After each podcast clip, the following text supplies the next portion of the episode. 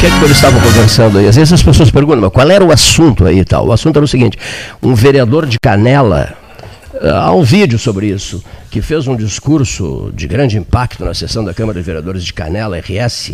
Canela está na moda, né? Bom, e o ve... Canela tá na... Gostasse dessa frase? Canela está na moda. O vereador de Canela. No mingau, só que seja. Não, não, em outras coisas. Ah, é? Olha aqui, ó. E, e, o vereador de Canela propondo falar com os empresários, com os donos de aviões, de helicópteros, etc, etc, no sentido de que jogassem E recebem para é, isso. álcool, álcool gel. Que Não, ele, que- ele perguntou também se não existe álcool gel líquido. Que maravilha. Mas para pulverizar a Pra Canela. a né? cidade toda, tirar. Sobrevoariam e jogariam álcool gel em toda a é. cidade de Canela. Olha, eu vou dizer um negócio. Imagina a pessoa que está acendendo um cigarro Imagina. quando chegasse a que loucura, pulverização. né? Pulverizar canela. Será que é sério aquilo? Não, pior é que é sério, eu tenho o áudio É. dele, a fala dele. Bom, enquanto ele falava, as pessoas riam. Riam, ele levou a sério isso aí. As pessoas riam na, na plateia, ouvindo o vereador de Canela. E, e no final do mês tem o- a verba de representação, né? Porque as pessoas Sim. gostam muito de falar salário de vereador. Vereador, na verdade, não tem salário, Não tem tem salário, né? verba de representação. E no final do mês vai a verba de representação para né? Muito cômodo o senhor dizer aquilo. Muito cômodo isso tudo. Né? Agora, na hora das grandes decisões, eles precisam ter muita responsabilidade. É. né? Vai. Olha aqui, ó. É, Nós teremos a reabertura do comércio com novos protocolos a partir do dia 22 de março, sim. anunciado na- pelo governo do estado. Essa informação é, é, foi confirmada hoje pela manhã. segunda que vem. Segunda que vem. é. Segunda-feira que não, vem. não, sem ser. Não, eu nessa- recebi a informação que é segunda. Agora segunda agora? É, nesta segunda. É segunda, 22. Tá. é. 22, 22. Vindo, vinda, Correto. do, vinda do Hernani Correto, Polo, correto, correto, que deverá correto, conversar correto, conosco. Hoje não, mas amanhã Estou Hernani... impressionado com o tempo, com o Fernando, passe. pera. Eu achei que 22 também. era só na próxima, Eu- já eu- é eu- agora Eu 22. te confesso que o 22 está aí. Hoje é o dia E 17. quando começou o mês de março, eu disse, Hoje, poxa, o mês de março é um mês longo, porque é um mês que não tem feriado, é um mês de 31 dias, As águas de de março. segunda a sexta direto, sem, sem, sem feriado nenhum, e nós já vamos para segunda-feira, 22 de março. Que loucura, tio, É, é espantoso. impressionante. Aqui, ó. E, e 2021 passará em velocidades de alto impacto. Não tenham, não tenham os senhores, as senhoras e os senhores, não tenham a menor dúvida. Paulo, um outro registro aqui que eu não queria esquecer. Eu me lembro O- nós em 2020, torcendo que 2021 chegasse, que seria melhor tudo. o falecimento de Luiz Otávio, né, da Franca Shield Mascarenhas, que é mano Puxa, da prefeita Paula Shield Tataio, Mascarenhas. Né? Kojak, É o apelido dele, isso mesmo. amigo Kojak, de é. longa data do, da turma do clube comercial ali. Idade dele, Paulo? tem ideia? 63. 63. 63. 63. Ah, Ele vinha, câncer. eh, eu, rece- eu devo ter recebido mais de 30 mensagens, pessoas perguntando se foi Covid. Não, não, nada Não, ele disso. já não. vinha sofrendo, Não, ele vinha sofrendo um problema de saúde bem delicado há muito tempo. Era da turma do clube ali no final dos anos 70, os anos 80, né, uma turma que se reunia fim de semana, diariamente. E, obviamente, muito amigo do, e sobrinho de um amigo teu, que é o Topacinhos, né? Ah, ele era sobrinho do Passinhos? isso, Ah, que interessante. é. Lamentável, lamentável. Perdemos Eu aí até- amigos da área do clube, da tempo do clube, o José Luiz Castrup Stefan, o Coy, que faleceu, filho do Ibsen, que faleceu Ah. Já falecido, ano passado. né? né? Já falecido, né? Eu, eu achei... E o Tataio, irmão da prefeita, né? Mas, eh, faleceu essa, essa noite, ontem à noite. Né? Eu achei eh, interessante, eh, não sei se tu viste a postagem feita, né? A postagem feita pela, pela Paula, né? Tá? Quero me lembrar de ti assim, ah. forte, lindo, dominando aqueles campos da Santa Célia, quando eu te olhava e parecia que sabias tudo. Ah. Meu, meu padrinho, meu irmão, meu querido, vá em paz. Ah. Né? Ela se dirigindo ao mano dela, que faleceu ah, na noite passada, do- nessa última noite.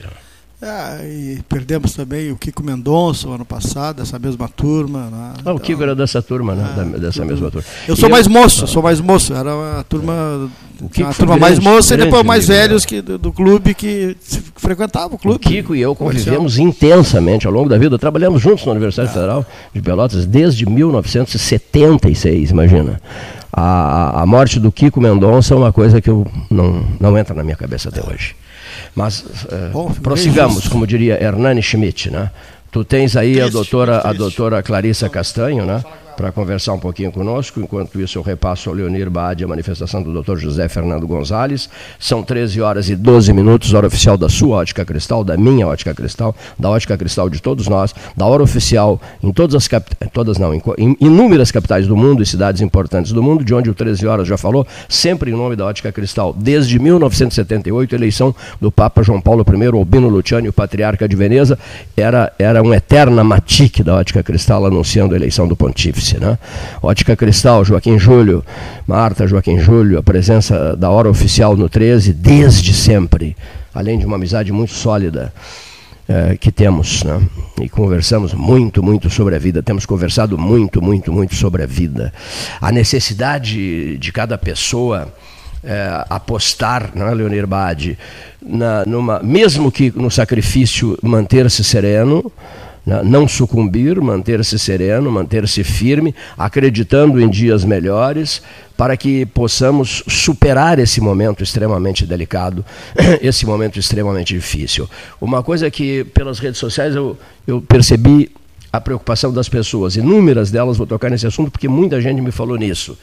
O, qual é a preocupação das pessoas? É o número excessivo de convidados aqui. Não, nós não estamos em fase de receber convidados, mas foi por causa de receber muitos convidados que nós nos contaminamos todos. Né? O camarada vem quatro, tu mesmo conversa com ela, vem quatro, cinco pessoas, mas trazem assessores. Teve um que trouxe o, o filho e a namorada do filho. Né? Eram seis ele veio de Porto Alegre e esteve mal em Porto Alegre, né, internado lá, um diretor do. Um diretor não, um líder sindical do Dyer. Ele trouxe, ele trouxe o filho dele e junto a namorada do filho, todos sem sem, sem máscara. Né? Então, uh, o que, que eu tenho ouvido muito, e nós vamos uh, até levar isso muito a sério: o convidado é uma pessoa, não, não se convida o assessor, a assessora, o filho, a filha do namorado, a filha disso. Que isso? Convida-se uma pessoa, ou duas, ou três, mas só. Três no máximo, três, ou duas ou três. Não dá para trazer assessoria toda, até porque o salão não se presta para isso. Para trazer um exército para cá, não é possível. Assim não é possível. Acabamos aí paralisados mais de um mês por causa disso. Rigorosamente por causa disso. Né? Rigorosamente por causa disso. O excesso de pessoas que vêm aqui, não, não, infelizmente, o Gasal tem razão. É, erramos e erramos feio com aquele papo do Cleiton de debate livre, opinião, opinião independente, porta escancarada, entra quem quiser, não é isso? Não pode ser assim. Claro que será sempre assim, mas não num período de, de, de, de pandemia. Mas também não será sempre assim o, a sala cheia de assessores. Eles atrapalham, a gente tem dificuldade de se locomover aqui dentro. Vem um político aqui, traz cinco, seis assessores.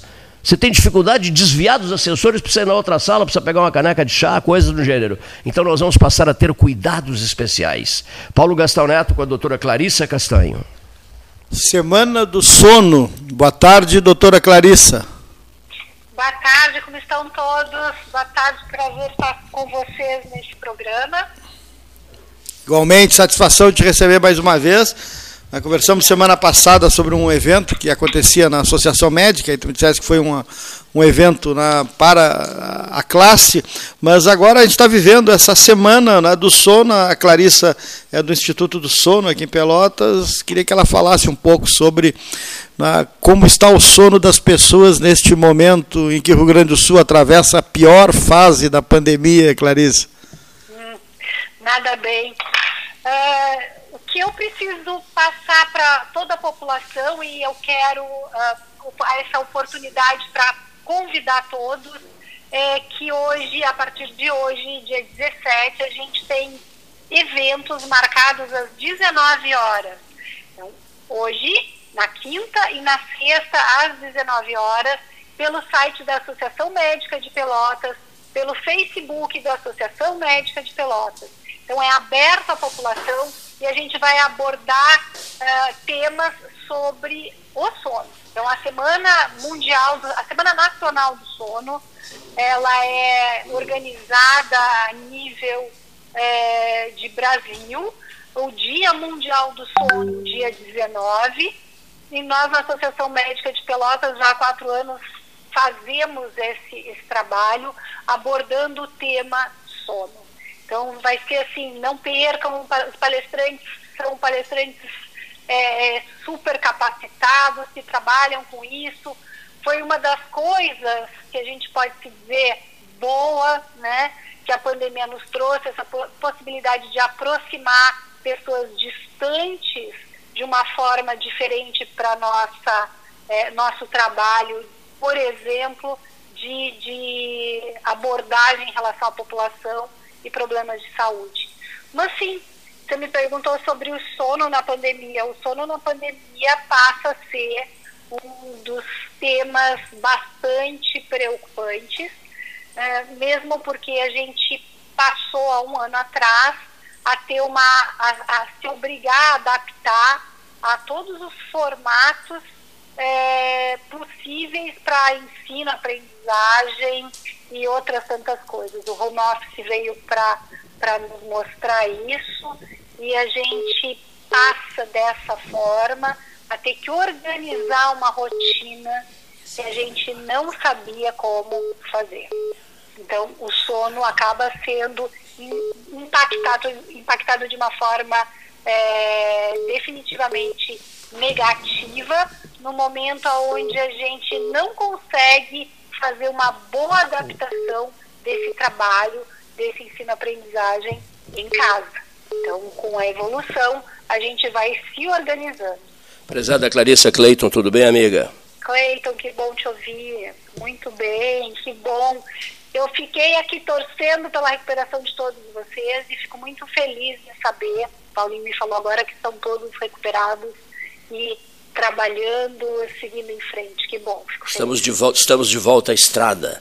Exato. Não, é que só, eu estava recebendo um comentário do Dr. José Fernando Gonzalez, é, no momento em que iniciou a tua conversa com Paulo Gastão Neto, e agora vim até o microfone dele aqui, porque nós temos um sistema especial aqui hoje de usando o WhatsApp para ouvir os nossos entrevistados, e fiquei lembrando de uma coisa que até nós já tínhamos comentado aqui no estúdio no Salão Amarelo. Qual seja, três da manhã, não precisa, às vezes eu olho para o relógio, sabe? É rigoroso isso. Às três da manhã, em ponto, eu acordo. Acabo indo para o computador e tal, porque depois o sono não vem mais. Em função dessa medicação toda que pós, pós, pós-pandemia, pós-Covid, que, que ela vai durar 90 dias, eu fico com medo de partir para os, os calmantes, digamos assim, né? os rivotril da vida e aí o sono não volta. É interessante isso, né? O, o, organismo se ele se condiciona a despertar, o sujeito despertar numa determinada hora e depois não consegue dormir mais? Então, o nosso sono, ele é composto por ciclos, né? Então, nós temos ciclos, em torno de quatro, seis ciclos por sono. E esses ciclos, eles são compostos de sono não REM e REM. Sono não REM mais superficial, um, dois intermediário, três profundo e o rei. Cada um tem uma função, cada um tem ondas cerebrais diferentes, distintas entre eles. Então, o que acontece é que esporadicamente determinados, determinados indivíduos acabam marcando essa troca de ciclo. E aí essa marcação é o despertar. Se a gente condiciona esse despertar lá no início, não sei quanto tempo isso tem, por exemplo, é, vou te dar, citar como exemplo já que tu te usasse nessa, nessa ideia. É, lá muito tempo atrás, quando isso começou, que eu acordava às três da manhã, tentava dormir, não conseguia, ia para o computador, depois logo em seguida. Então, o jeito como a gente vai tratando essas interferências é que é extremamente importante para não manter a marcação. Então, logicamente, no momento que se acorda, em qualquer momento do sono e se vai para tela, para atividade, principalmente de tela, o sono vai embora, né? Então a gente naquele momento já desperta e começa o dia. Então, existem uh, fatores importantes de orientação, que é o que a gente chama de higiene do sono, para organizar muito melhor. Quanto à questão medicação que você citou, primeiro, o Rivotril é clonazepam, é um benzodiazepínico e não é um medicamento que se usa para dormir. Ele é um ansiolítico e como efeito colateral ele induz sono. Porém, não é um medicamento que hoje a gente disponibiliza para uso. Existem medicamentos mais modernos, com menos efeito colateral, e não é a primeira opção para se tratar uma insônia. Primeiro a gente tem higiene do sono, depois a gente tem a terapia cognitivo-comportamental, para depois, ou até antes, dependendo da situação, um estresse pós-traumático, tal, você precisa usar medicação. Você tem a medicação, né? Então, não é bem assim. Insônia não é igual a remédio. Perfeito. Então, a... daqui a pouco a gente vai querer saber qual é esse medicamento. E, e, a recíproca deve ser verdadeira, né? É, porque se você acorda às três da manhã e já vai, eu, eu por exemplo, às vezes quatro, quatro e meia, cinco já estou acordado, e a gente começa a, a, a, leitura, lá no final da tarde, não chega nem à noite ainda, lá por volta das cinco e meia, seis horas, já, o sono já bate, e aí daqui a pouco vem aquele cochilo que também acaba estragando o sono da, das dez, das onze da noite, né? Perfeitamente. É, um, é, uma, é um ritmo, é uma rotina de sono que não é a melhor, né? Então a gente uh, sempre fala que o cochilo, a sesta, deve ser feita após o almoço, quando é feita, né? Por um período de 15 a 30 minutos máximo. Logicamente, quando se está com mais idade, essa coisa muda um pouquinho, do jeito que quando a gente recém-nasce também é diferente mas no adulto a gente tem uma soneca, uma festa curta, e esse sono no final do dia está completamente contraindicado. O que se sugere é que se faça uma atividade nesse momento do sono e antecipe o sono. Obviamente, se a gente acorda às quatro e meia, que horas a gente tem que dormir? Qual é o teu tempo adequado de sono, né? A gente tem estudos mostrando que existe uma média, mas a média não é o teu tempo de sono, cada um tem seu tempo. E qual é o tempo de sono? É o tempo de sono ideal para você acordar no outro dia, seja às quatro e meia, seja às cinco e meia, seja às sete, com disposição e de forma a manter essa vigília super bem, né? Sim. Então, esse é o tempo de sono de cada um. Bom, doutora Clarissa Castanho, falamos sobre o sono, olha, é muito mais ilustrativo né, uh, para o ouvinte, obviamente, que está uh, escutando o 13, mas também tem né, o, o, recado final dirigido então à classe, aquelas pessoas que querem acompanhar a Semana do Sono né, que está acontecendo né, uh, desde o dia 17 pelo que agradeço e coloco à disposição aí a Clarissa para reforçar o seu chamado. Que ótimo. Então, assim, uh, não esqueçam, hoje às 19 horas, o Departamento de Otorrinolaringologia da Associação Médica de Pelotas traz a Semana do Sono de Pelotas.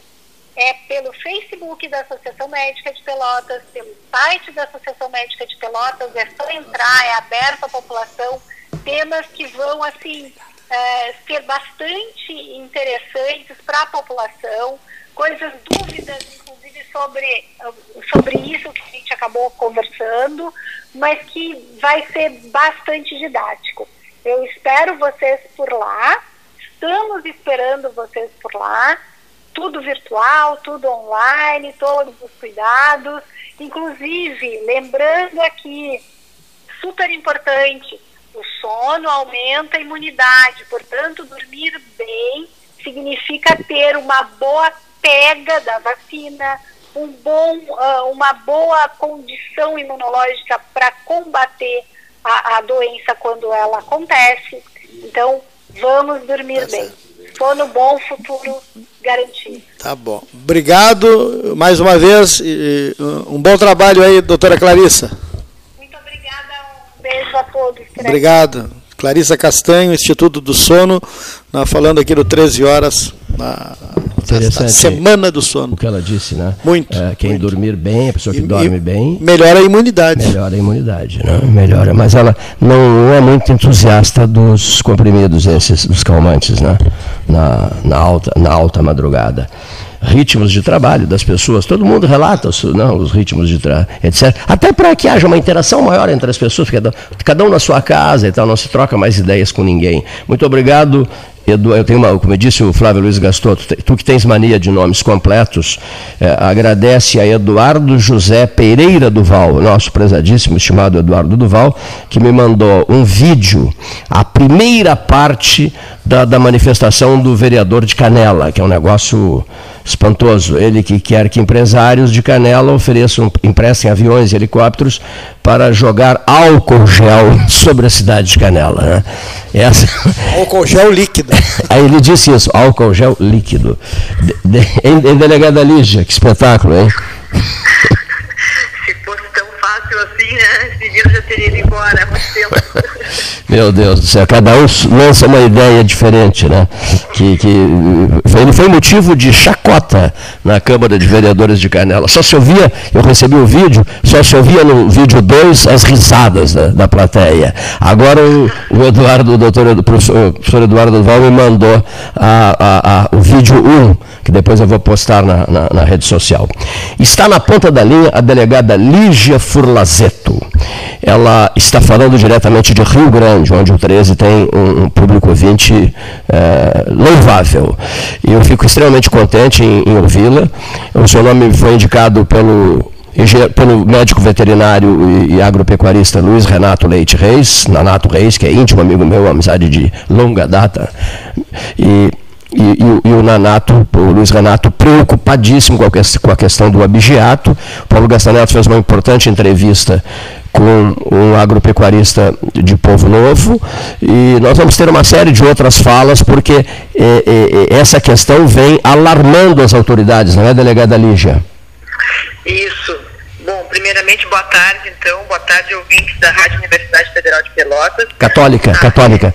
Católica. Católica. católica. Uh, desculpa, eu, para mim é um prazer poder falar em nome da Polícia Civil, especificamente de Rio Grande, né, para também poder divulgar esse trabalho que a gente vem fazendo aqui. Já sei que o programa é bastante ouvido aqui também na nossa, na nossa cidade de Rio Grande, né, então agradeço primeiramente o convite. Perfeito. Seja muito bem-vinda. Uma pergunta que a gente sempre faz: a senhora é rio-grandina?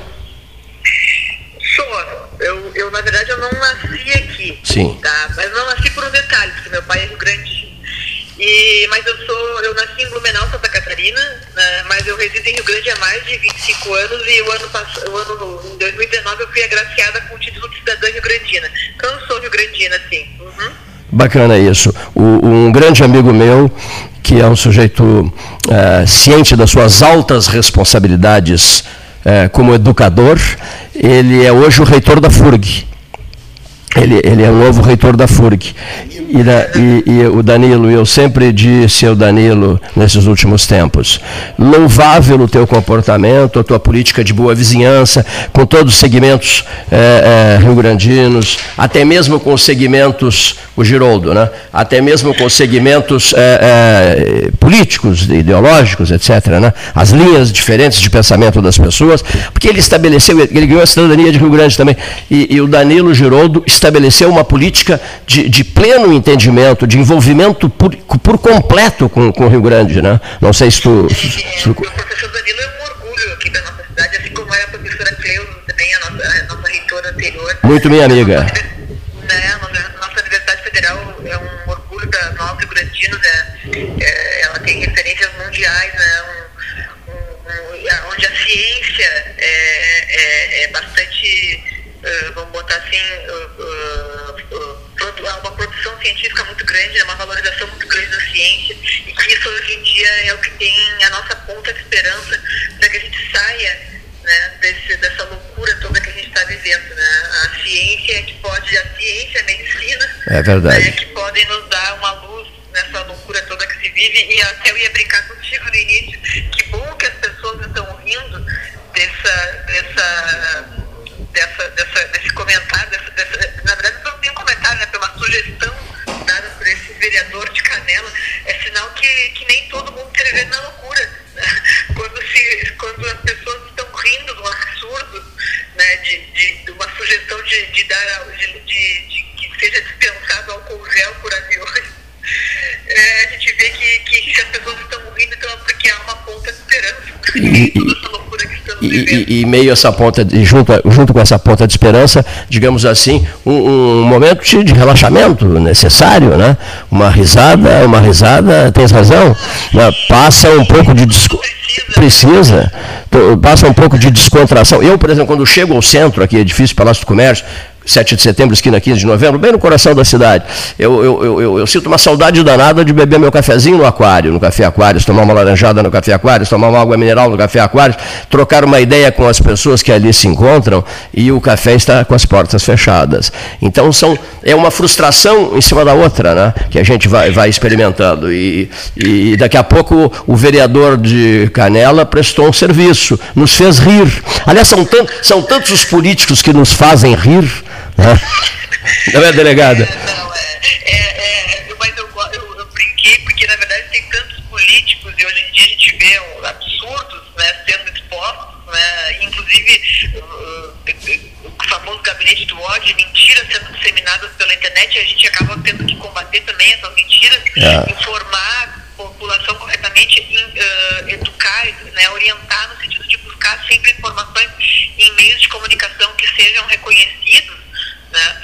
Então, uh, em, em, meio a tudo isso, talvez esse vereador tenha dado assim, essa brincadeira. Não sei se se pode brincar num momento tão sério, né, tão triste que estamos vivendo, com tantas mortes diariamente, né, com tantos quadros uh, tristes de pessoas que não estão sendo atendidas nas UTIs, não estão conseguindo atendimento médico nos hospitais, estão morrendo nas filas de espera.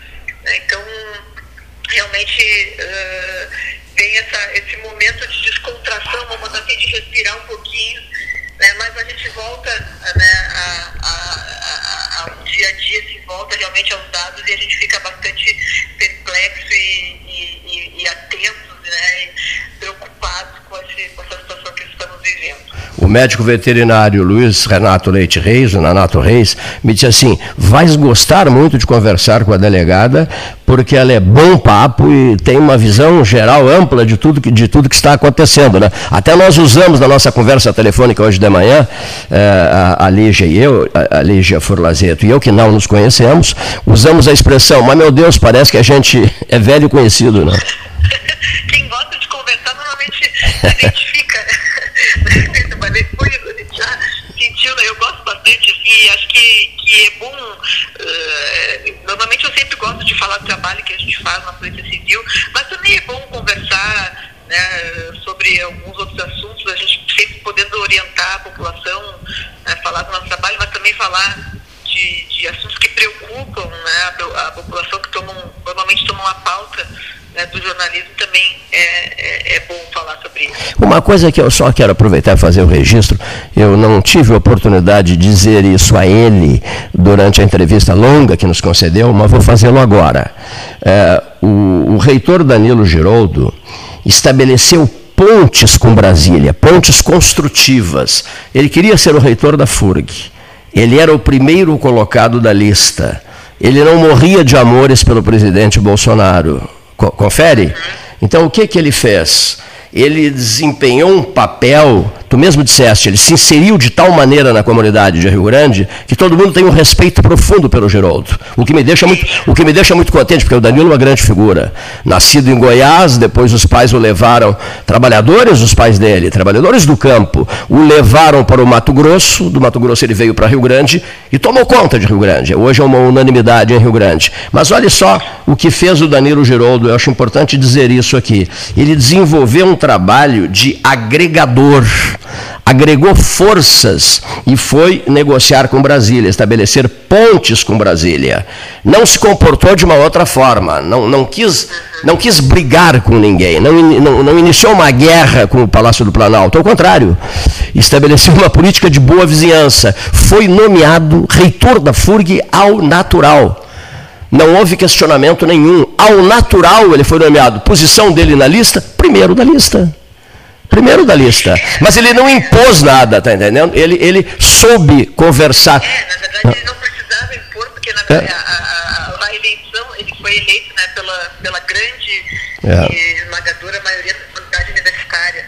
Né, e o presidente deveria respeitar as escolhas da, da, da, da comunidade universitária. Nós, as universidades elas são centro de e vamos botar sempre assim uh, uh, de luz, iluminação, né, de trazer luz e, conhecimento né, para as pessoas. Então, claro que, que, que houve essa uh, confirmação do desejo acadêmico, né, do desejo do, do, do, de todos os professores da comunidade acadêmica da FURC, né, mas isso, na verdade, não seria necessário se, o presidente respeitasse né, a indicação deveria ser. Né? Uma pena que Pelotas não ouve isso também, né? mas enfim, isso é debate para outros assuntos. Pelotas abriu, Pelotas abriu guerra com o Palácio do Planalto, né? Depois não entendeu por que, que nomearam uh, a segunda da lista. Mas, delegada, o abigeato no povo novo o abigeato, eu recebi as imagens né, dos animais que foram sacrificados. Depois recebemos um telefonema, que vai falar daqui a pouco, um agropecuarista pelotense, também animais é, que foram carneados é, junto ao São Gonçalo, numa propriedade, num campo, é, junto ao, ao, canal São Gonçalo. E há outros depoimentos que a gente vem recebendo, manifestações de terceiros, quartos e quintos, né, Gastalo? Eu queria que o Gastalo conversasse um pouco com a senhora, que dizem a mesma coisa, quer dizer, o abigeato imediato está, é, digamos assim, é, num momento de grande é, ascensão, a, ação desses abjetários é intensa, não é só em Rio Grande, não é ali no Povo Novo, que é, que é um distrito de Rio Grande, não é só em Pelotas, em vários pontos do sul do Rio Grande, né? Isso. É, bom, vamos lá então. Na verdade, o crime de abigeato, ele há bastante de longas datas, né?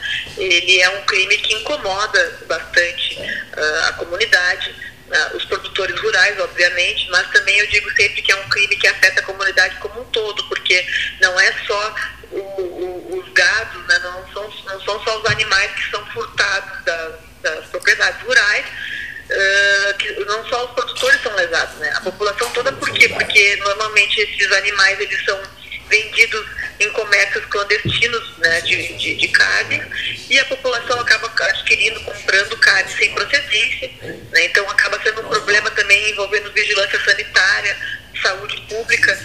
Então realmente afeta a população como um todo.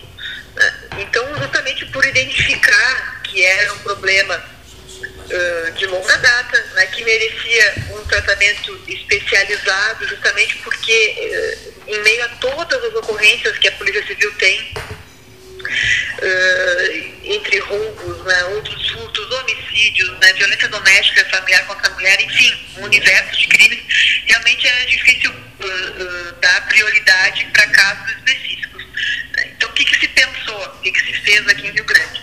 Se criou um núcleo né, de combate aos crimes de abigeato né, e crimes praticados no meio rural nós tínhamos uma questão geográfica, né, que era uma das nossas grandes dificuldades, né, a questão de extensão territorial da cidade do Rio Grande. E estou falando da, da, da, divisa, com, por exemplo, com Santa Catarina do Palmar, onde a maioria do, do, do território é campo, né, é muito extenso, então exigia realmente um trabalho de conhecimento daqueles lugares, daquele campo, uh, também tem isso, né? A questão do combate ao vigiato, ela precisa de, de, de, policiais que conheçam a atividade do campo. Não é, não é um trabalho fácil. Né? Depois eu explico por quê, quais são as peculiaridades, as especificidades de por que, é um trabalho tão difícil.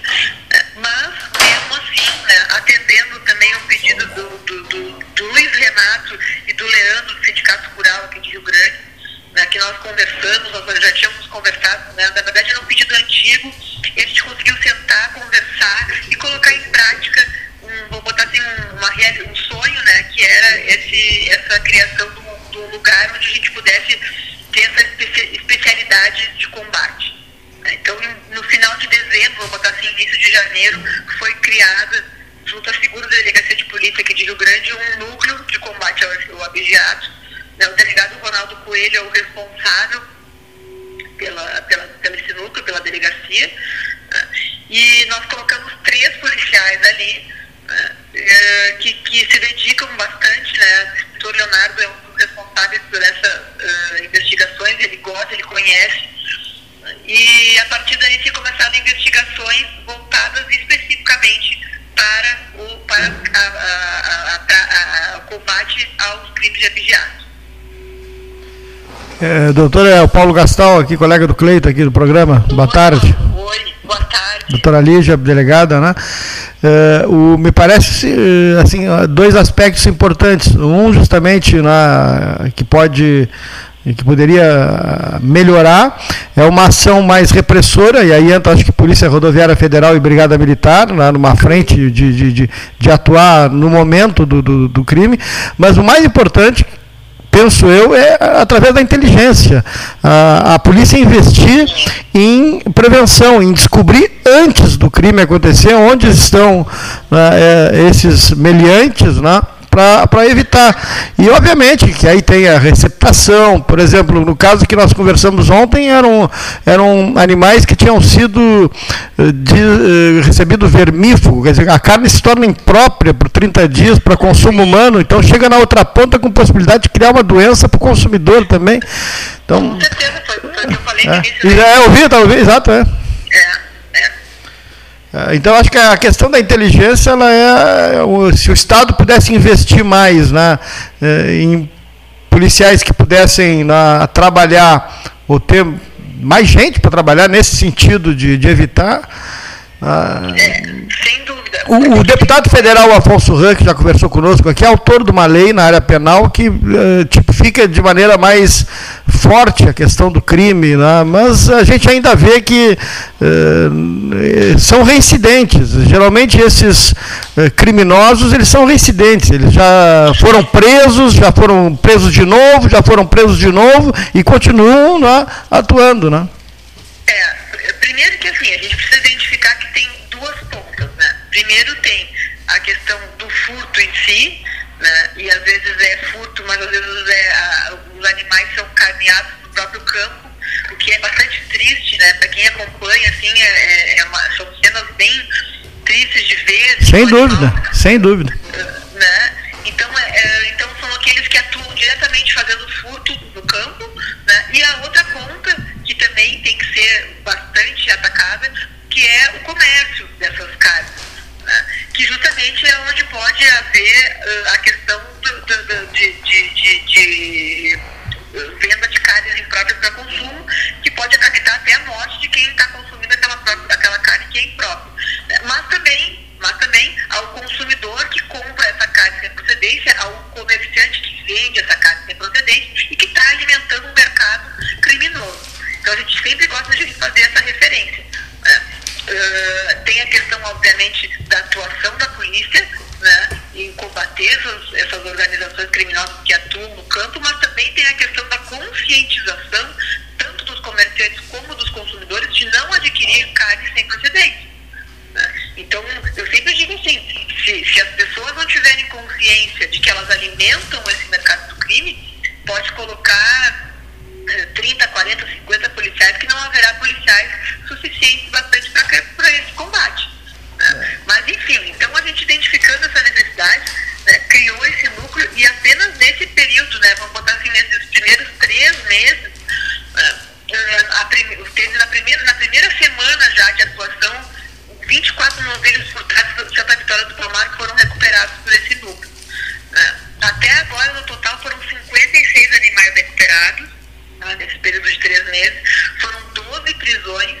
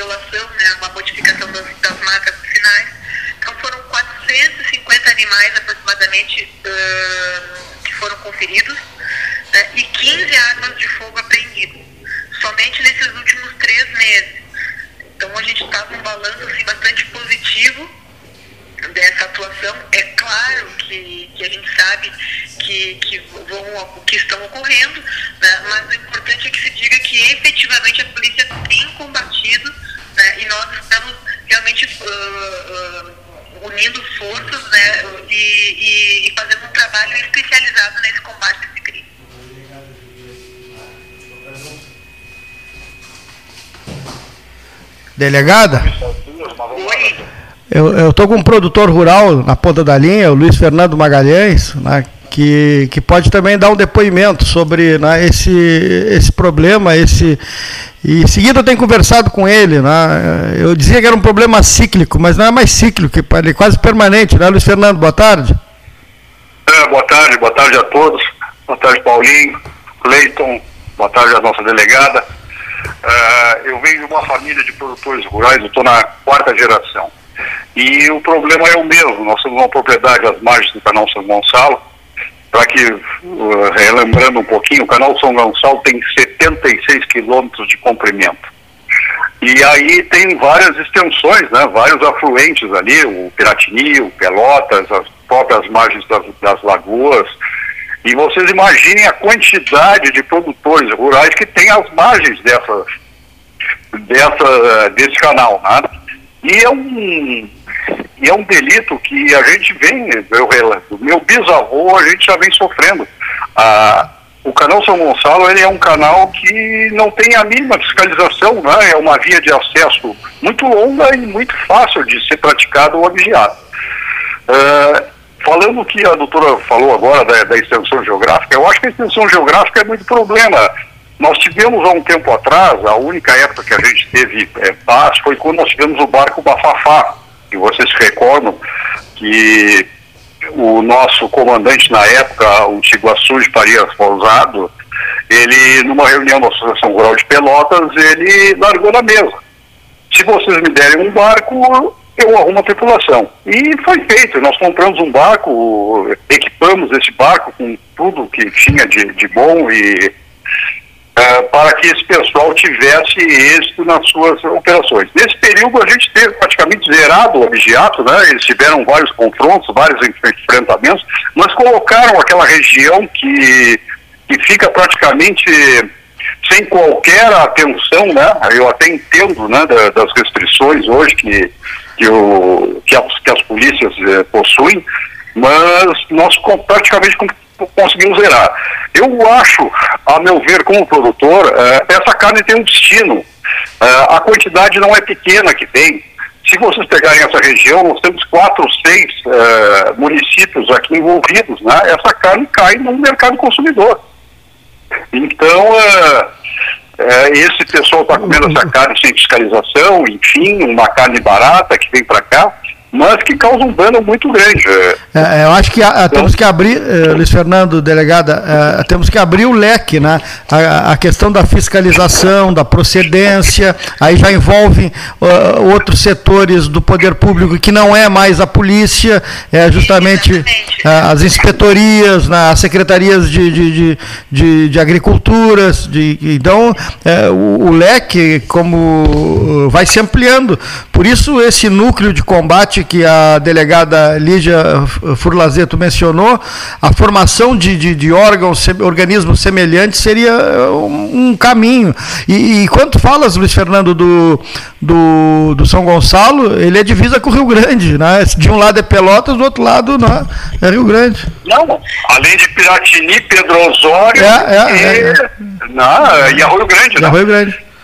Delegado. Ah. Aí, aí tem um fator geográfico diferente aqui um pouco do nosso, da nossa realidade, né? mas sem dúvida também que, que é um ponto que tem que se enfrentar. Né? Eh, aqui em Rio Grande nós temos a Patran, que é a Patrulha Ambiental da Brigada Militar, que é bastante atuante, claro que na questão da pesca.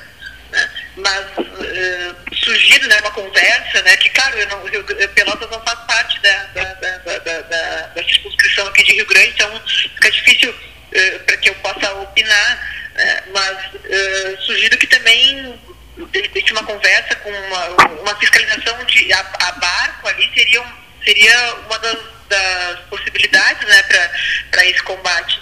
É, aqui aqui nós, nós, nós realmente reunimos os esforços, porque sozinhos ninguém consegue combater nenhum tipo de crime, né, nenhum abigeato, nem nenhum outro. Né, então, há uma, uma, uma constante, uh, vou botar assim, reunião, né, tanto com a inspetoria veterinária, né, com, com os órgãos de fiscalização, né, até com a Brigada Militar também, justamente para ter essa troca de informações. Uh, aqui a Patran também é uma grande parceira da Polícia Civil, então, é, é, é, a questão toda é tentar unir o máximo de esforços possíveis para esse combate. Perfeito. É, eu, eu, concordo. É, eu vejo uma coisa, é, como foi esse, esse senhor de Rio Grande que, que teve os animais furtados, é uma carga de mil, mil e quinhentos quilos de carne, né? Então, veja bem, isso aí não é para consumo próprio, é, é, uma quantidade grande. Teve um outro senhor agora há pouco tempo que teve nove animais aí do outro lado furtados também, né? Nós fomos vítimas, então as quantidades são muito grandes. Tem que ter um consumo, algum ponto que tenha um consumo bastante grande. Então não é uma coisa pequena, né? Não é, não, não é um pequeno não, furto assim, não, é. não, e, e, uma das nossas, uh, vamos botar assim, dos, dos nossos focos de ação também é, são esses locais em que nós identificamos uh, o comércio ilegal de carne. Como eu falei, justamente porque eles alimentam essa rede criminosa. Então também é um, um, um, ponto, e aí entra também a prefeitura com a fiscalização dos alvarás, a vigilância sanitária também, fiscalização, eles que nos apoiam sempre também para fazer essa fiscalização. É, é, como eu falei, é, é, é um, é, é uma, é, é, um combate que ele envolve, é complexo justamente porque ele envolve diversos setores, não só da segurança pública, mas também órgãos de fiscalizações municipais. Tá.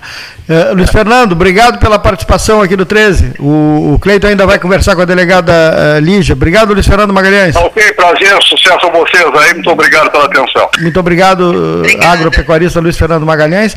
Ontem né, o, o, Rafael conversou conosco, né, de Rio Grande. Uh, o Cleiton passa a bola. Obrigado, dele, delegada Lígia. O Cleiton vai voltar a falar com a senhora. Obrigada, obrigada. Tarde.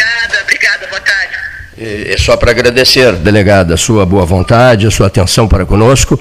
E esse tema não, não se esgota hoje. Nós vamos continuar ouvindo outras, outras pessoas, outros agropecuaristas da região. E dentro da, da, da, da necessidade, voltaremos a, a incomodá-la.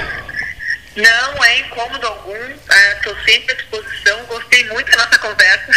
Foi um prazer participar do programa sempre, sempre que precisar, né, a, gente, a Polícia está à disposição e também agradeço pela oportunidade de poder falar do nosso trabalho também, que é um trabalho bastante importante no combate desse crime que preocupa tanto a comunidade. E, saiba senhora que é um trabalho que vem sendo muito elogiado. Né? A gente conversa com muita gente e tal, e todo mundo destaca as ações da delegada Lígia Furlazeto, eh, que nasceu, nasceu em Blumenau, Sa Santa Catarina. Por, por, por, descuido, mas olha aqui, mas gosta, gostas muito de cerveja. Não, Shopping. não, não, eu, eu brinco assim, eu sou gaúcha, não adianta, gosto muito Santa Catarina, a cidade é uma cidade, é uma cidade importante também, Blumenau, mas é que meu pai na época estava trabalhando lá, e, mas meu pai é Rio Grandino, a minha mãe é de Jaguarão, então assim, eu sou daqui do... Olha só, Jaguarão, é. pessoal de Bagé que diz Bagé está sempre presente, Jaguarão também está sempre presente. É, Olha aqui, Jaguarão, é, quando o Papa... Tio, meu tio, meu tio Carlos, ó, se ele estiver ouvindo, um abraço também, é produtor rural lá de Jaguarão, né, então é, é, eu tenho um carinho muito especial por, pelo, pelo, por toda a comunidade né, dos produtores rurais, eu entendo perfeitamente essa, essa questão. E, se não me engano, foi no ano 1988, o Papa João Paulo II visitou Florianópolis. E nós fomos para lá, Fernando Lessa Freitas, Armindo Antônio Ranzolin, eu, qual era a outra pessoa? Éramos quatro, Fernando Lessa Freitas, Armindo Antônio Ranzolin, não era o Delgar, Cândido Norberto. Florianópolis, 13 horas, mais as transmissões da Gaúcha, né? E a gente fazia também em Florianópolis, 13 horas. Depois eu os convenci, no dia seguinte, a pegarmos o carro e darmos um pulo a Blumenau. E eles foram, fomos, fomos todos a Blumenau. E eu fiquei encantado com Blumenau. Né? Primeiro lugar, porque tem oito letras, oito é meu número de sorte. Blumenau tem oito letras. Mas a cidade é encantadora. E eu fiquei com uma vontade danada de voltar a Blumenau, fiz isso, fiz isso, Lígia, em 1988, nós estamos em 2021 e nunca mais voltei a Blumenau. Mas pelo menos tenho a chance de conversar com uma filha de Blumenau. É, é. Um, um, um, grande abraço, muito obrigado. E, e tenha a tua certeza de que voltaremos a bater um papo, voltaremos a conversar. Ótimo, tá. Um abraço, delegada. Tá, um abraço. A senhora vai receber o podcast da sua fala ah, uh, que a equipe 13 horas enviará à senhora. Um abração. Tá bom. Um abraço. Delegada Lígia Furlazeto conversando direto de Rio Grande, no Rio Grande, 13 horas, com os ouvintes do 13H, às. Hein, o Eli Freitag que gostou muito desse 13H. Às 13 horas e 58 minutos da tarde ensolarada e quente, 36 graus, do dia. Em 26, eu falei 36? 26 graus, do dia. Agora não.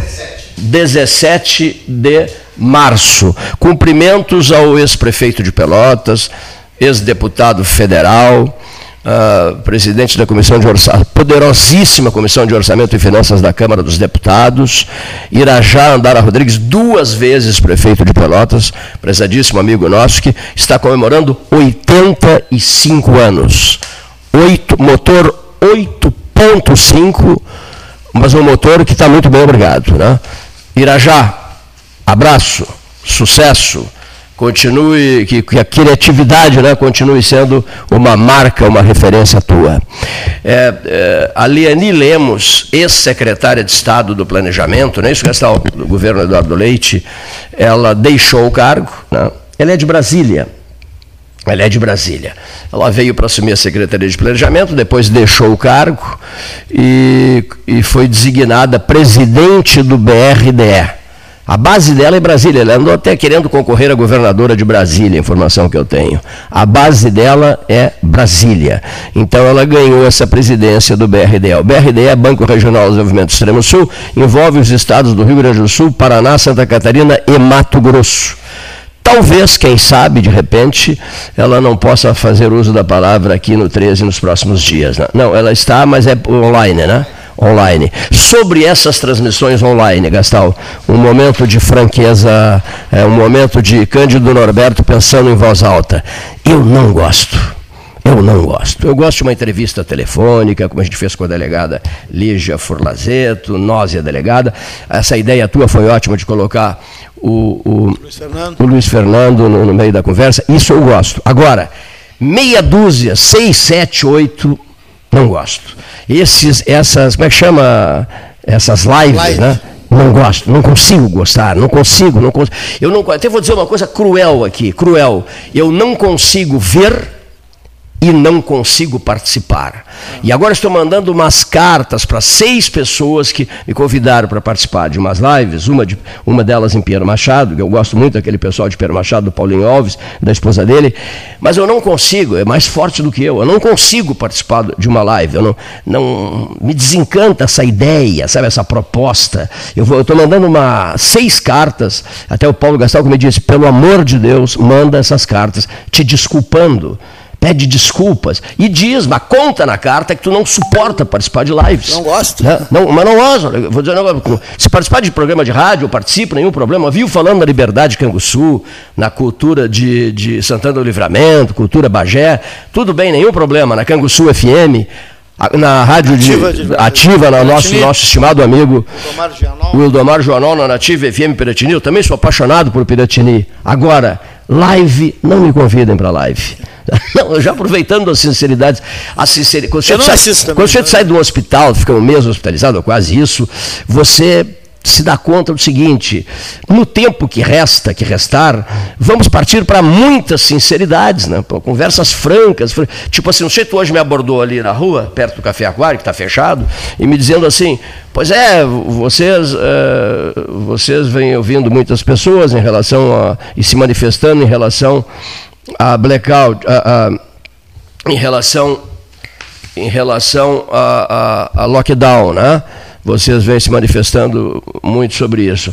Não, nós apresentamos uma proposta ontem, qual seja, de, já vamos, a de ouvirmos as duas partes Quem quer, quem não quer, quem quer trabalhar, quem não quer trabalhar, quem quer, quem quer respeitar é, em função da gravidade do que vem acontecendo no número de óbitos, mas nós não podemos nos posicionar aqui uh, em relação a isso. Nós temos é que abrir o microfone para que as pessoas se posicionem. Né? Eu, por exemplo, eu fiquei hospitalizado um bom tempo, tomei um susto danado. Já conversei sobre isso com o Leonir e com o Paulo, tomei um susto danado e voltei a trabalhar. E outra mais, o meu médico pediu, o médico na Beneficência Portuguesa, o doutor Rafael Calderipe Costa, me disse assim, eu posso fazer um pedido? Digo, pode, um pedido não, uma ordem, né? É, fica duas semanas em casa, pós pós-pandemia. Fica duas semanas em casa com a medicação toda, fazendo os exercícios respiratórios, os exercícios físicos, etc, etc, etc, e não vai ao estúdio.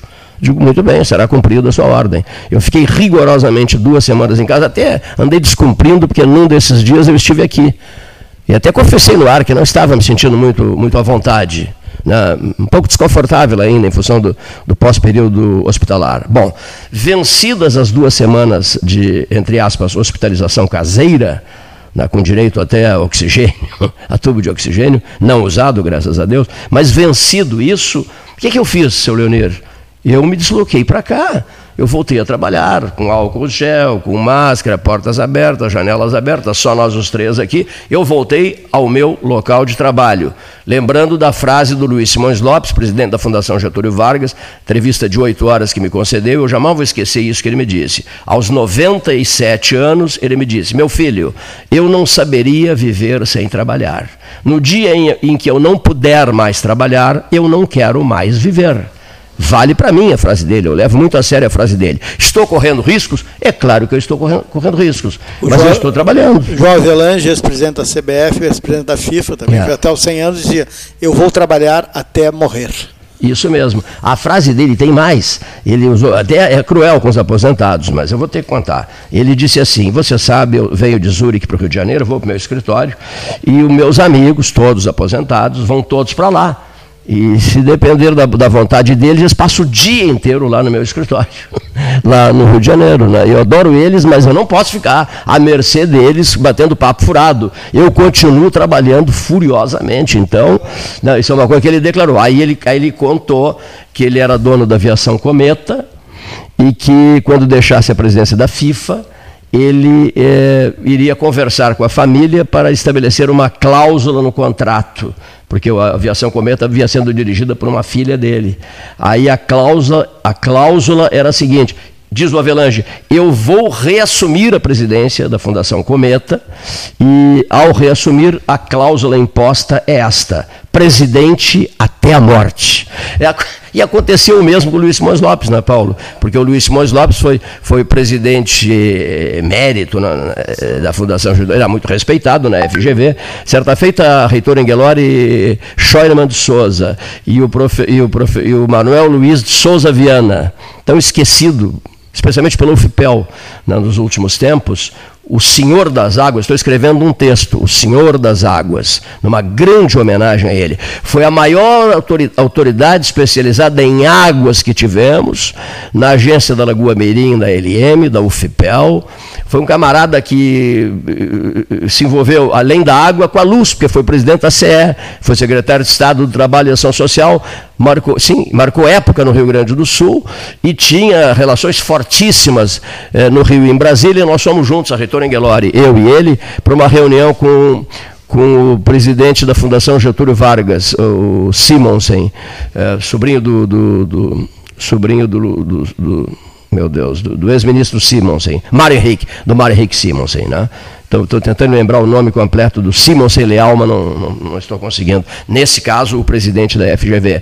Uma das, uh, uma das pautas dessa conversa, Luiz Simões Lopes né, e Pelotas, e todas as ações por ele desenvolvidas, o alto brilho dele como presidente, que ele inventou a Fundação Getúlio Vargas. Ele, ele, ele idealizou a fundação, criou a Fundação Getúlio Vargas, presidiu a Fundação Gastalá a vida inteira, né? e hoje o edifício, o edifício chama-se Edifício Luiz Simões Lopes, na praia de Botafogo, no, no, no, Rio de Janeiro. Pois bem, esse senhor, esse senhor, o Gastal indo para o quarto andar do edifício da Católica, esse senhor. É, o título é O Senhor das Águas. né, uma cidade que vive de costas para as águas, mas ele viveu sempre olhando para as águas e preocupadíssimo com, com as ações da Agência Lagoa Menido e do, e do Acordo Brasil-Uruguai. Esse senhor, por erro de um jornalista, de um homem de comunicação social, esse homem foi praticamente esquecido pela Universidade Federal de Pelotas, eh, quando do falecimento dele, e depois no cinquentenário da UFPEL, ela se esqueceu completo do, do Manuel Luiz de Souza Viana, como se esqueceu de inúmeras outras pessoas que marcaram época em 50 anos, não em 4 anos ou 8 anos. Não, não marcaram época em 4 anos, nos últimos 8 anos ou nos últimos 4 anos. Não. Marcaram época durante 50 anos, foram figuras, páginas vivas da história da instituição. Isso me incomoda muito e eu tenho dito, é, é, exteriorizado isso com a maior franqueza do mundo e as provas estão aí, basta pesquisar, você não vai encontrar quase nada. Então, estou fazendo um trabalho de levantamento né, sobre a vida de Manuel Luiz Souza Viana para, e, estou escrevendo o, o, o, artigo O Senhor das Águas, numa justa e necessária homenagem a ele. Vamos ouvir o depoimento do Dr. Rodrigo Proto Siqueira, logo depois do intervalo do 13 horas, hora oficial Ótica Cristal, agora 14 mais 8.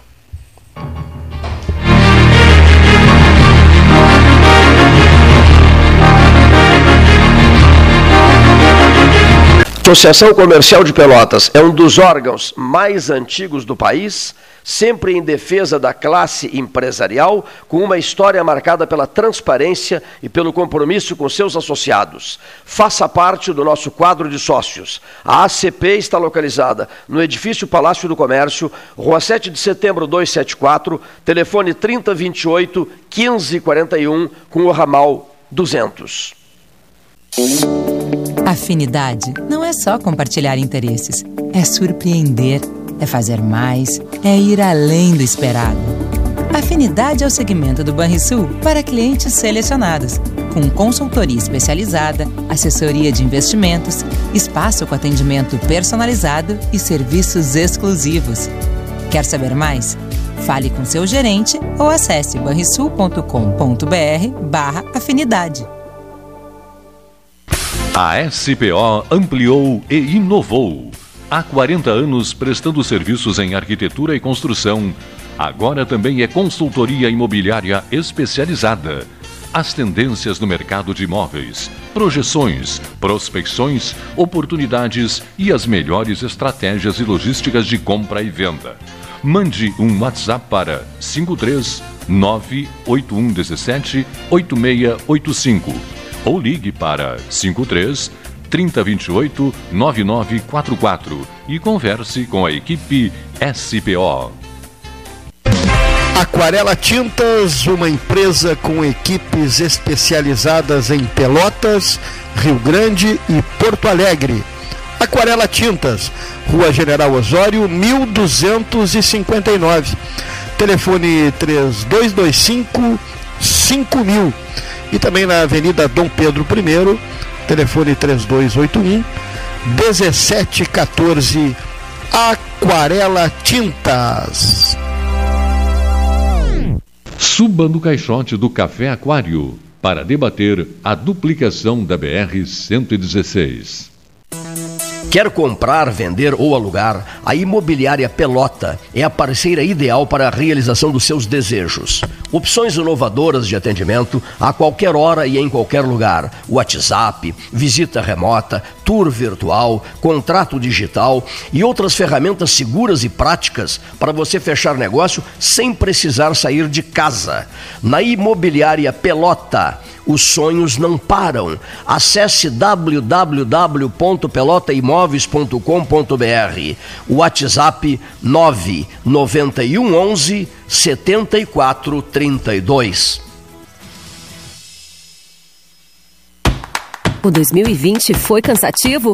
Então, que tal presentear o seu ano novo? A Life Sleep Comfort tem ofertas que vão transformar 2021. Conjunto Box Casal Erval, 1.190 ou 12 vezes de 119. Aproveite essa e outras promoções com a garantia da pronta entrega Life Sleep Comfort, a maior rede multimarcas de colchões do estado em Pelotas e Rio Grande ou em Porto Alegre, na Avenida Ipiranga, 7624. Agora, o documento anual do seu veículo não é mais enviado pelo correio. Ele é emitido digitalmente. Você pode emitir de dois jeitos: pelo app Carteira Digital de Trânsito ou pelo site, após o pagamento do IPVA e demais itens de licenciamento. Emitindo pelo app, você leva o documento no seu smartphone. Pelo site, você mesmo imprime o documento. Saiba mais em rs.gov.br. Detran RS e Governo do Rio Grande do Sul. Novas façanhas. Genovese Vinhos, Delicateces, produtos de marca, a qualidade de sempre. Ligue 3225 7775, Doutor Amarante 526. Visite a sua Genovese Vinhos. Ferragem Sanches, Barros Cassal 16, Arial. Fone 3228 4188 de segunda a sábado, das 8 às 12 e das 13h30 às 18h30. Material hidráulico, material elétrico, tintas, vernizes, tinners, máquinas serra mármore, furadeiras, cimento cola e ferragem em geral. Ferragem Sanches, Barros Cassal 16, Arial. Chega de esperar! Agora você já pode fazer transferências e pagamentos instantâneos 24 horas por dia, 7 dias por semana, pelo Pix, no seu Banrisul Digital. Basta você ter suas chaves cadastradas. Pode ser seu CPF, e-mail, número de telefone. Você escolhe. Não cadastrou suas chaves ainda? Tá na hora. Banrisul Digital. Tudo no seu tempo.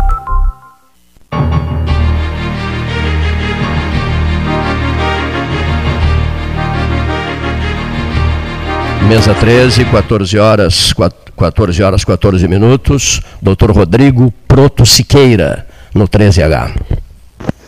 Bom dia, Cleiton. Bom dia, amigos 13 horas. Rodrigo Proto aqui falando mais uma vez por áudio. Obrigado, Cleiton, pelo convite. Hoje eu vou falar sobre um projeto que eu acho que é de sua importância no Brasil e que, que me tem um carinho especial. Né? Como eu fiquei oito anos em, no, trabalhando no Hemocente Ribeirão Preto, onde o Dimas era diretor, presidente lá naquela época e tenho ainda grandes vínculos com a equipe de pesquisadores daquele, daquele instituto lá de Ribeirão. Hoje eu vou falar sobre esse projeto que está sendo conduzido no interior de São Paulo, né, o Projeto S, no município de Serrana, onde no último domingo foi finalizada a vacinação de com 97, quase 98% da população desse município vacinada um projeto conduzido pelo Butantan em parceria com o Hemocente Ribeirão Preto. Né? Serrana foi escolhido por ser uma cidade relativamente pequena, com alta taxa de infecção do coronavírus e, com, e estando próximo de um centro de pesquisa que pudesse dar apoio né, para a condução dos próximos passos do projeto. Então acho que esse projeto é fantástico, é um dos únicos do mundo que vai mostrar como que a vacinação em massa pode uh, promover o equilíbrio e o retorno da, da, entre aspas, normalidade de uma, de uma determinada população. Então é, eu fiquei bastante feliz com o resultado de domingo, assim, onde quase toda, to, quase toda a população está tá vacinada lá em Serrana. E em conversa com a equipe lá de Ribeirão Preto, eles montaram um centro de sequenciamento do genoma do coronavírus. Lá vão sequenciar milhares de amostras por semana para a identificação dessas novas variantes e identificar assim a, o real impacto né, nesse projeto, por exemplo, de proteger contra o coronavírus, contra as variantes e como, e como que a população vai responder estando vacinada na plenitude. Então acho que esse é um, um ponto importante, assim, né, no meio de tanta notícia triste que a gente vê no Brasil, a gente saber que, que existem grupos como, como esse lá de Ribeirão, do Butantã, fazendo uh, projetos de pesquisa aplicados na íntegra, assim, né, onde vai ter resultado prático e, e científico de, de grande relevância. Assim. Então eu resolvi compartilhar um pouco desse projeto e até mesmo para enaltecer assim o, o quanto aquela equipe de pesquisadores de Ribeirão Preto, hoje liderada pela doutora Simone Kashima lá na, na parte de sequenciamento, identificação das variantes e, e estruturação filogenética dos vírus, está tá dando resultado e vai, e vai contribuir muito na, na, nos próximos passos aí da, da gestão. Então, acho que é resolvi falar sobre esse projeto para para mostrar para a população a, importância da gente aderir ao programa de vacinação e para a gente pressionar. Né, eu sei que está difícil de comprar vacina, tem várias, várias situações assim que, que, que nos dificultam, mas quando a vacina estiver disponível, que a população opte uh, pelo certo, né, que é aderir ao programa de vacinação contra o coronavírus. Então, Cleiton, desejo sucesso aí no teu retorno pleno no, no, no salão do, do 13 Horas, programa de grande impacto na região. Eu fico feliz de poder participar à distância e fico mais feliz de saber que tu que que tu tá de volta conduzindo o programa aí com, com... Muito obrigado, prezado amigo. Doutor Rodrigo Proto Siqueira, gratíssimo. Parceiraço da mesa 13, né? Foi incansável conosco nas 12 horas científicas dos dias 22 e 25 de setembro do ano passado, de 2020. Passou a tarde inteira conosco aqui, quando a gente conversou, quando nós conversamos, o Gastal e eu, com, com 56 cientistas de quatro continentes. Depois os podcasts foram enviados a todos eles, né? todos eles se manifestaram por ocasião daquelas 12 horas, inesquecíveis para todos nós.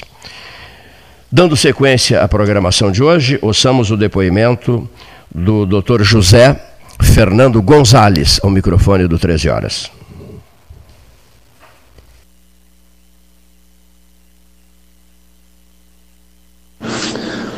Boa tarde, 13 horas. Prazer voltar a conversar com os ouvintes. Prazer redobrado de ter o Cleiton de volta ao estúdio do 13, prontamente recuperado, graças a Deus.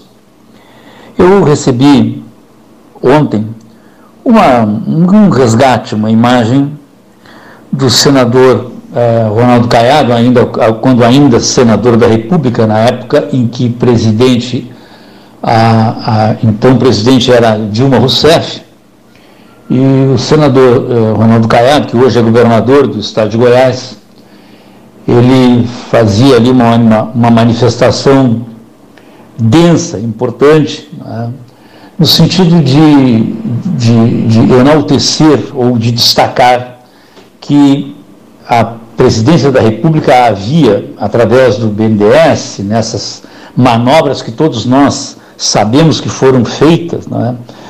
havia transferido para fora do país dinheiro nosso para todas as republiquetas socialistas, comunistas e etc., é? para regimes de, de esquerda, havia transferido a bagatela de mais de 50 bilhões de reais. Totalizava mais de 50 bilhões de reais aqui na América Latina, principalmente Venezuela, Argentina, Peru, países que estavam, então, na época, também sob a égide de governos da esquerda. Né? Então, por conta disso, segundo o senador, por conta dessa transferência absurda, desse valor monstruoso levado para o exterior, né? que evidentemente, evidentemente constituiu uma manobra para formar caixa irregular fora do país, visando a perpetuação no poder dessa máquina que administrava o país, é? de que por conta dessa transferência foi necessário que houvesse corte de quase 20 bilhões de reais na saúde e na educação dentro do país cortes que foram feitos justamente para tapar uma parte do rombo imenso deixado por essa transferência de valores para o exterior. Aqui nós hoje sabemos perfeitamente bem, o Brasil nunca mais vai recuperar esse dinheiro. São empréstimos que você fez e que você não irá recuperar mais. Né? Você não terá, o governo é, é fiador do banco e aí o banco entrega o dinheiro para essas repúblicas, não vão pagar, não vão pagar, Cuba não vai pagar, Venezuela não vai pagar, e o Brasil está aí, né, com uma grande dificuldade hoje na saúde, também, também em decorrência disso. Né? Nós, nós estamos vivendo uma ficção, a ficção de que foi a Covid que criou todo o problema. A Covid é um problema terrível, mas a questão da saúde brasileira, ela não nasceu com a Covid. A questão da falta de leitos de UTI no Brasil não nasceu com a Covid, se agravou com a Covid, apenas isso. E se se agravou, isso decorre de uma época em que não foram feitos os investimentos que tinham que ser feitos. Se nós pensarmos que também os governos do Partido dos Trabalhadores investiram bilhões de reais em construção de estádios e em construção de uma vila olímpica no Rio de Janeiro para receber aqui, sem a menor condição, uma Copa do Mundo e uma Olimpíada, como grande propaganda para a visualização daquele governo que administrava então o país, se nós pensarmos nisso, na, na gastança desnecessária do dinheiro, nós talvez compreendamos um pouco que também aquilo que tudo eh, hoje é atribuído à culpa do Poder Executivo, hoje nas mãos do presidente Jair Bolsonaro, não pode ser também pensado assim. Não pode ser também imaginado que a culpa toda é de quem governa hoje porque não tem leito de UTI, porque não tem, porque a, porque a educação brasileira naufragou e, e, e está indo de mal a pior. Na verdade, nós temos que pensar para o passado e compreender que os nossos problemas vêm de longa data. Principalmente, penso eu modestamente, que o aporte de mais de 50 bilhões de reais em republiquetas mundo afora, tirando dinheiro aqui do nosso povo, e o aporte de bilhões de reais para a realização de uma Copa do Mundo em estádios que estão aí, verdadeiros elefantes brancos, não pode ser tido hoje como uma coisa simplesmente aceitável. É inaceitável o que ocorreu. E hoje pagamos por isso um preço alto. Muito obrigado. É Fernando Gonzalez, ao microfone 13 horas. Direto agora para o depoimento, na hora oficial Ótica Cristal, às 14h24 minutos, o depoimento do professor Renato Luiz Melo Varoto. Boa tarde, Cleiton. Boa tarde aos ouvintes. Estamos começando, ou no meio de uma semana, com uma grande eh, expectativa em torno do novo ministro da Saúde, o médico Marcelo Queiroga, que vai substituir o general da ativa, importante general da ativa, Eduardo Pazuello, que foi um desastre total e absoluto na condução do Ministério da Saúde. A ideia é um pouco desanimadora na medida em que se leva em conta que a indicação do médico partiu do senador Flávio Bolsonaro, ou seja, o filho mandando no executivo. E segundo, em seu primeiro pronunciamento como futuro ministro vez que não há data ainda para sua posse, o doutor Marcelo foi muito claro. Quem manda é o presidente. Ou seja, não há intenção de mudar a política, não há intenção de obedecer à ciência, não há intenção de salvar vidas. 300 mil é uma miséria. Ora, 300 mil mortes é um número que não deve ser considerado na, na visão deles, porque 300 mil supera o número de mortos em guerras. Muitas guerras tiveram número inferior de mortes. Muitos, muitas cidades brasileiras, a maioria das cidades brasileiras, desapareceria do mapa se fosse considerado 300 mil o número de habitantes. Então, eu não fico muito entusiasmado com essa mudança, porque eu vejo um pouco assim: eh, tu estás pondo numa Mercedes uns pneus carecas, velhos e recalchutados. Mas pode ser, e espero que eu esteja errado. E por outro lado, eu queria cumprimentar a prefeita Paula Mascarenhas, porque ontem eu fui lá na Fenadoce, onde estava havendo a vacinação. Eu não fui me vacinar, vez que ainda não tenho idade para isso, sou um gurizão, como diria, eh, e fiquei encantado com a organização. O secretário de Transportes, o Flávio Alalan, estava lá coordenando, supervisionando e hum, ouvi uma ou outra pessoa reclamar porque queriam chegar e ser atendidos de imediato. Ora, no número de idosos que Pelotas tem, é uma das cidades mais velhas, não a sua cidade, mas a população do Rio Grande do Sul, não se pode chegar assim e ser atendido de imediato. Parabéns à equipe que coordenou e, em especial, à prefeita, que é, evidentemente, a, quem dá a última palavra. E eu tenho dúvidas, porque ontem se discutiu muito a necessidade de um lockdown nacional. Se é ou não é necessário, se há ou não necessidade de termos uma política nacional em que todos tenham o mesmo entendimento e os mesmos protocolos, como disse a doutora Ludmilla. Lamentavelmente, agora pela manhã, o presidente da Assembleia Legislativa, deputado Gabriel Souza, se não me falhe a memória, né, informou que a partir do dia 22 o Rio Grande do Sul será aberto. Volta o comércio, volta tudo praticamente às condições normais. E a cogestão do Estado e municípios também volta. Nós não podemos pensar numa política sanitária descoordenada. Pelotas, Morredondo, Turuçu, Arroio do Padre, Capão do Leão, por exemplo, tem que pensar da mesma maneira, porque isso tudo é um conjunto e esse conjunto não pode viver desarmonicamente. É o mesmo que mandar uma ordem para a perna e outra para o braço. Nós jamais conseguiremos andar.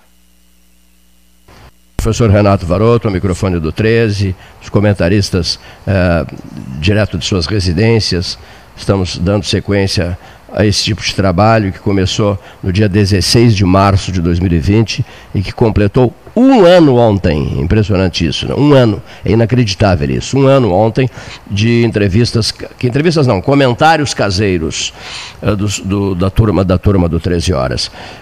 Advogado Fabrício Machello, outro comentarista da mesa do 13, direto da sua casa. Boa tarde, amigo Cleiton. Boa tarde, Paulo Gastal. Boa tarde, ouvintes do 13 Horas. É inacreditável a incapacidade de gestão de alguns dos nossos mandatários, ah, batendo cabeça semana após semana com decretos sobre decretos, abre isto, fecha aquilo, regrinhas que ninguém sabe, que por incrível que pareça, saem na imprensa antes de terem sido editadas. Interessante que, que haja o acesso de jornalistas a informações a respeito do que vai acontecer na semana seguinte, quando já está, quando se está numa quarta-feira, mas isso já era notícia ainda, já era notícia ainda ontem. É impressionante. E aí a gente vê, por exemplo, a questão dos ônibus lotados sem distanciamento, até porque do modo tradicional de transporte não é possível, e sem que se tome uma providência a respeito disso. Então, se é para fechar o comércio, como se fechou, e eu sou contra, é, ao menos por bom senso e por algo razoável, é, seria preciso também limitar o transporte coletivo. Ou suprimi-lo em certas circunstâncias, o que não é absolutamente extremas, ou então o que seria mais razoável, colocá-lo em, em um, mecanismo uh, passível de fiscalização com lotação uh, controlada, eu não consigo compreender esse tipo de, de medida. Não, não, sobe e desce conforme as pressões e conforme as circunstâncias. Ora, É, agora, por exemplo, eu sou a favor, já disse, de uma abertura controlada do comércio, de uma volta controlada das atividades, mas o que se vê é que se volta conforme a pressão aumenta. E não conforme um, um todo um aparato e um, estudo e, um, e, uma, e uma análise aprofundada e técnica do que deva e não deva funcionar e como deva ou não deva funcionar. Aliás, o que eu tenho percebido é que a grande massa dos que, dos que são a favor do fecha tudo são exatamente os que podem ficar em casa recebendo salários normalmente. E do exemplo aqui os, os funcionários públicos. Eu sou funcionário público, eu sou professor universitário, tenho dado aulas online. Mas eu não vou pegar o fecha tudo e fique em casa de uma, de uma maneira rigorosa e absoluta para quem tem que sair para ganhar o pão de cada dia. E não sou demagogo, não preciso de, de, de, de é, não preciso de média com ninguém e nem sou candidato a coisa nenhuma. Então eu estou falando aqui exatamente o que eu penso. Quem sabe os servidores públicos, de modo geral, deem a sua fatia efetiva de, de, de, de sacrifício, abrindo mão de uma parcela dos, dos seus vencimentos no final do mês comodamente recebidos, enquanto se apregou aí por questões muitas vezes ideológicas, o fique em casa para os outros, que precisam sair. É claro que estou dizendo isso apenas em sentido ilustrativo, porque na prática é impossível cortar os salários até por uma, por uma, por uma proibição constitucional. Mas uh, esse quadro todo me leva a, a imaginar como as pessoas são capazes de medir com uma régua sua os outros, que vivem em condições absolutamente diferentes muito mais rigorosas e dramáticas do ponto de vista da, da, da, necessidade de sobrevivência, sem falar no que isso representa, quanto à esfera psicológica de crianças, adolescentes e tudo mais, eh, sem escola, que deveria ser isso também alvo de um estudo específico, aprofundado, com a, a possibilidade toda de, por algum modo, se fazer a, a, ainda que em mecanismo híbrido, eventualmente a presença dos alunos na escola, com distanciamento, com controle e tudo mais, mas eu, há coisas que eu não consigo entender. É apenas um, um ponto de vista, uma análise, tentando trazer algumas contradições e colocando o, o, o, a dramaticidade que se vê hoje, que é, é efetiva no que diz respeito a dificuldades de, de hospitais, de UTIs, mas aí o assunto é para um outro momento, envolvendo o dinheiro federal disponibilizado para.